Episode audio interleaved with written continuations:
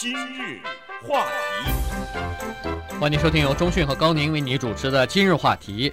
刚刚结束的一个国际的这个钢琴大赛啊，呃，值得讲一下，因为这个钢琴大赛呢是在马里兰大学进行的。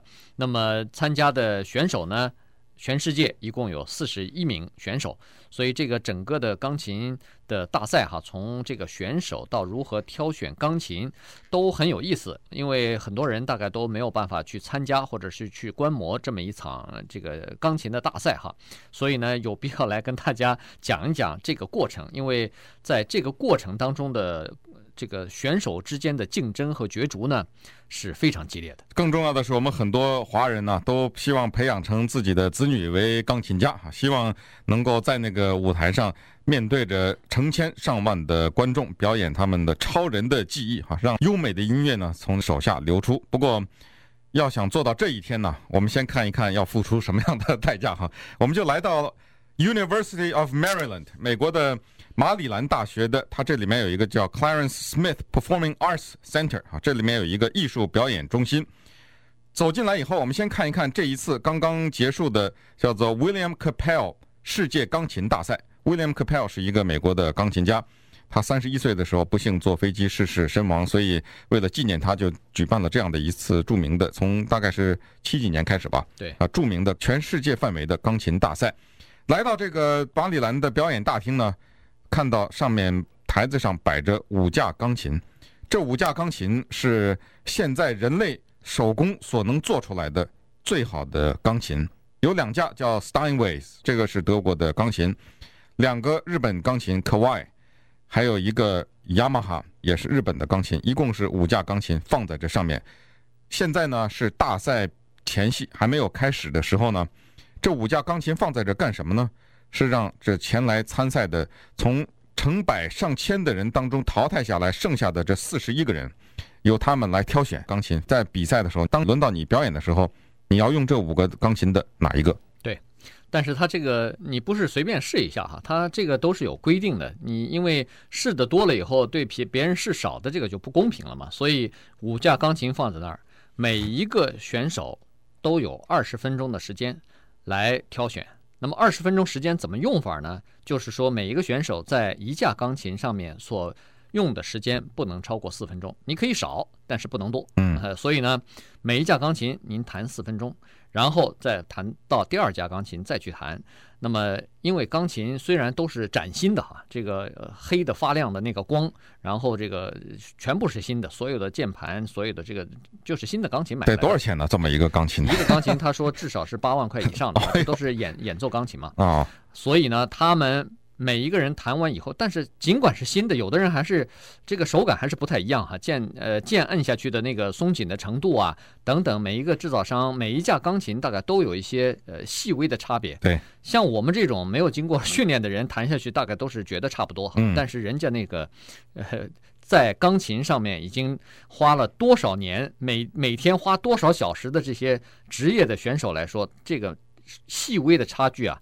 可能会影响他的成绩，所以他们都这个面色凝重的在一架一架钢琴面前呢，呃，尽快的设法来挑选一个自己的这个最心爱的一个钢琴，否则的话，可能你十分的水平大概只能发挥九分半。那么这样一来，仅仅只有这么一点点的差距呢，可能就使得你从第一名跌落到第十名，甚至有可能 出局都有可能哈，因为到了这个程度啊。基本上都差不多了啊，技术都已经是差不多了，剩下的就是表现。而这个表现，啊，那当然就要看这个触键的轻重啊，什么啊，你这个感情，钢琴的感情全都是在这个上面的嘛哈，所以是非常重要的。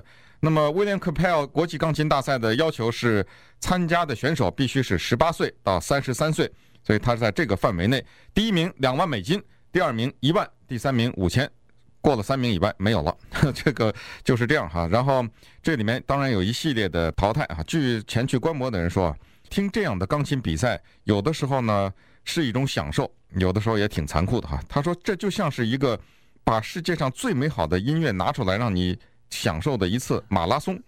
可是再好的东西，再好的菜，你吃多了也 也不行啊，也不能这么个听法。但是在头几天呢，呃，裁判还要听。每天都要听大概上几十十几个小时的这样的比赛哈，呃，顺便说一下，马里兰大学啊，它的这个 Clarence Smith Performance Arts Center 啊，拥有全世界最多的 Steinway 钢琴，它一共有一百零三架这个钢琴。据他们那儿的音乐专家说，哈，他说我们是在银河系里面，还是在这个 系我们的太阳系当中，呃，拥有最多的 Steinway 这种钢琴，这是一个呃德国的名琴哈。他不知道为什么收集了这么多的这个琴。我们再看一看这个前来参赛的四十一名选手，他们分别是来自于这个地球上的哪一个角落哈？它的构成呢，是一半是欧洲，一半是西方，一半是东方。所以居然在这四十一名选手当中。有十七名是来自于亚洲，对，那么这个是略多一点哈，三分之一强，剩下的这个大饼里边的二十四个人里边呢，差不多一半的一半，一半是来自于欧洲，一半是来自于北美，所以基本上呢就是这样的构成哈。所以在比赛的时候，在比赛之前，我们先来看一下这个比赛开始之前呢，大家都忐忑不安呢，心里头。为什么呢？这是一个非常残酷的比赛，这决定着一个人的命运哈。这个，如果你要是能得到第一名，甚至如果要是你能参加到前三名的这个最终的决赛哈，那么你很可能接下来就会得到一些呃乐团的签约，那很可能就会你的生涯这个艺术生涯就可以开始，还可以卖 CD 嘛？对，卖 CD 等等，呃，广告公司可能也会来找你哈，跟，跟你来谈这个各各方面的这个约。如果你被淘汰的话呢，那可能对你的自信都是一个打击哈。所以，那那又怎么来决定呢？刚才说过，这些人的应该说是技术水水平都应该是差不多的哈。所以呢，人们就格外的注意一些细小的东西，比如说你在第一个弹，跟你在第十个，跟你在最后一个第四十一个弹，这完全是不一样的。所以这个要决定怎么决定次序呢？这就是抽签了，对，所以呢，人们就开始变得越来越紧张，越来越迷信，都希望自己抽一个上签，上上签。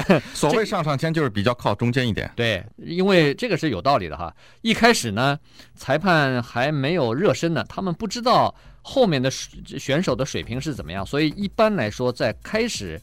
演也就是演奏的这些选手呢，可能会吃点亏，他们的分可能会比较低，因为裁判那时候是最严格的。对，但是到最后呢，这个裁判人就是说这样，吃东西吃多了，听的东西听多了以后呢，他会。呃，就变得腻了嘛，哎，腻了。所以呢，在最后呢，可能你细小的这个音符的差别呢，你你很好的处理呢，他已经麻木了，听不出来了。所以在最后呢，又不太好，最好是在中间。可是中间这个能抽到上千的，毕竟是有限嘛。对，那么稍待会儿，我们来给大家看看这个抽签仪式。欢迎您继续收听由中讯和高宁为您主持的今日话题。今天跟大家讲的呢，是在上个星期刚刚结束的，在马里兰大学进行的一场国际性的钢琴大赛。哈，这个钢琴大赛的名字叫2003 William Capell International Piano Competition，这个就是。上个星期刚结束哈，所以我们来讲一下。刚才说过了，一共有四十一名选手，从几千名来自于世界各地的选手当中呢脱颖而出，进行就是参加了这次世界大赛哈。其中有十七名是来自于亚洲的这个年轻人，呃，这个参赛的资格年龄呢是有限制的，是从十八岁到三十三岁。那刚才说过了，人们的水平表演技和他们的这个技巧呢，基本上都已经，呃，已经达到了这个炉火纯青的程度了哈，相差无几。但是呢，在临场的发挥还是有区别的。那么这个怎么来判断呢？人们就认为说，抽签是格外的至关重要的哈。这个是有的人可能会受到命运的捉弄。呃，有的人呢就变成命运的宠儿了，所以在抽签的仪式上呢，每个人都捏着一把汗，因为如果你记忆再好，被抽到了第一签或者第四十七呃四十一签的话，可能都会砸锅。对，所以呢，抽签的时候人们就。就非常的迷信，有很多人在低头祈祷，有很多人，呃，闭住眼睛不敢去看自己抽到的这个签哈。这个抽签呢，好像也是和我们摇那个乐透奖似的，它是一个大桶里头在摇，嗯，摇完以后呢，你去拿那张签去哈。结果一看，一个人第一第一个人抽出来第十签，马上松口气；第二个人一抽抽出来。你一看他那个表情哈，他看到那个签的时候，面部表情一下凝在那儿了哈，就好像 冻在那儿一样呢。你知道他抽的不好，他结果马上人家一公布抽了个第一签。不知道有没有人做过这样的统计，就是在历届的各种各样名目繁多的钢琴大赛上，有没有第一签的人得过任何名次？呃，肯定是得的比例比较低啊，所以人们才认为说这个是一个很坏的签。这个你看他的面部非常凝重哈，呃，如丧考妣一样的，但是别的人。你一听就是暗暗的松了一口气，有的人甚至呃这个松气的或者是笑的声音都出来了哈，哦，总算是他抽走了，没被我抽上。对，那么我们在这里呢，很快的介绍这样一个人哈，他的名字呢叫 Moran 啊，这个叫莫兰的这位先生啊，他今年三十二岁了，这是他最后一次有机会参加世界钢琴大赛。他以前在全世界各种不同名目的钢琴大赛当中都去参加过，但是成绩并不是很突出，就包括这个 William Capell。他也是来过，好像是三次了哈。呃，以前呢，有的什么头几次就被淘汰了，有的是进入到半决赛当中，但是最终没有拿到名次。这个人他是成长在加拿大，在多伦多这个地方，后来呢，在美国的一些音乐学院里都受过教育。他为什么去参加钢琴比赛呢？就是因为他在学钢琴的过程中得到了很多名师的指导，而且很多的老师都会对他的评价很高，说啊，他有希望。他的表现力啊，他的技巧啊，已经达到了这个水平的，所以他才去的哈。可是呢，到了三十二岁的时候啊，他参加了几次大赛以后呢，他人生产生了一个顿悟，他就拿了几个以前得大赛冠军的这些的小传哈，研究了一下，以及看看这些人得了冠军以后他们的结局是怎么样的。他发现这些人一列列出来好多哈，在这个大赛上得过名次，那个大赛有个冠军，跟很多有名的乐队也签过约，在全世界演出。到一个剧场里演出，跟交响乐队演钢琴协奏曲，一看呢，下面坐了一半人，这个剧场没坐满。然后再一看，研究这些人，接下来几年当中，音乐的演出的次数越来越少，一年差不多不到三十五场音乐会。他说，这些人都是得冠军的人，还是这个样子。那像我有指望吗？想做一个职业的独奏的古典音乐的钢琴家，这辈子对我来说有指望吗？